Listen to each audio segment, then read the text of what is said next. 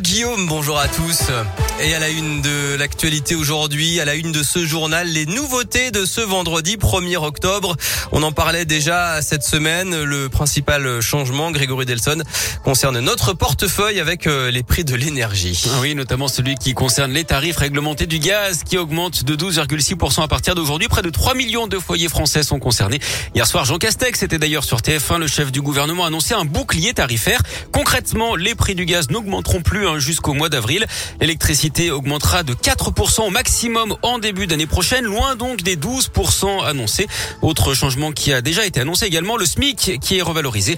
Le SMIC horaire brut qui passe donc de 10,25 à 10,48 Les APL, les aides personnalisées au logement, elles vont augmenter de 0,42%. Et Greg, il y a aussi un, un coup de pouce pour les personnels de santé. Oui, dans la fonction publique hospitalière, plus de 500 000 agents vont bénéficier d'augmentation. Les infirmiers, les aides-soignants, les manipulateurs radio sont concernés. Les aides à domicile du secteur associatif vont aussi avoir droit à des hausses de salaire allant de 13 à 15 mais elles ne concernent pas les salariés du privé. Merci Greg. Et pour être complet, notez qu'il y a aussi aujourd'hui l'entrée en vigueur de la très contestée réforme de l'assurance chômage. Vous retrouvez plus de détails sur radioscoop.com.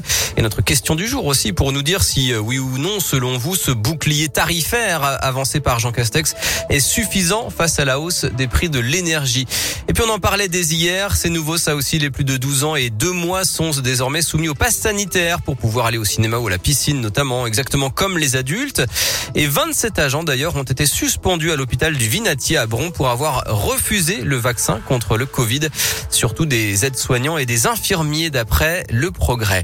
Dans l'actualité, toujours selon le progrès, ce quoique au concours d'avocats à Lyon, l'examen a dû être annulé en catastrophe. La direction de l'école plaide une erreur humaine. Le corrigé a été envoyé en même temps que le sujet aux candidats. 200 candidats qui vont devoir repasser l'épreuve lundi.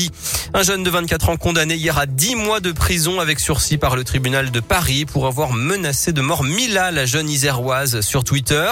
Les faits avaient eu lieu pendant le procès de plusieurs autres cyberharceleurs en juin dernier.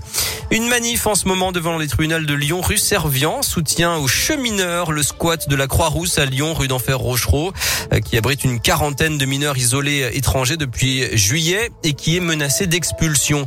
Et puis la ville de Lyon veut une nouvelle piscine à Gerland dans le 7e arrondissement. La piscine actuelle a connu des incidents techniques.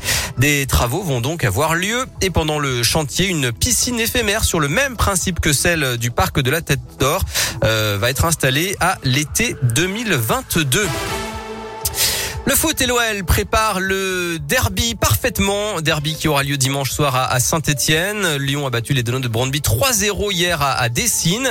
Euh, cette euh, victoire permet à l'OL de consolider sa première place dans son groupe avec euh, désormais deux victoires en deux matchs. Retour sur les parquets pour l'Asvel. Les basketteurs villeurbanais reprennent la compétition ce soir après une longue coupure. Ils reçoivent Kaunas en Euroleague. Le coup d'envoi c'est à 20h à l'Astrobal. L'objectif du président Tony Parker, c'est de faire au moins aussi bien que l'an passé. L'Asvel avait terminé 14e avec 13 victoires. Et nouveauté cette saison, il y a une deuxième équipe française, c'est Monaco. Et puis enfin, c'est une date que les fans de Mylène Farmer attendaient ah. avec impatience. Et eh oui, c'est aujourd'hui les préventes pour son concert à Dessine, concert du 24 juin 2023. Les premiers billets vont pouvoir être achetés à partir de 10 heures dans un peu moins d'une heure donc sur le site milenfarmer-nevermore2023.com. À mon avis, ça va partir vite. Hein. Ça va aller très très vite.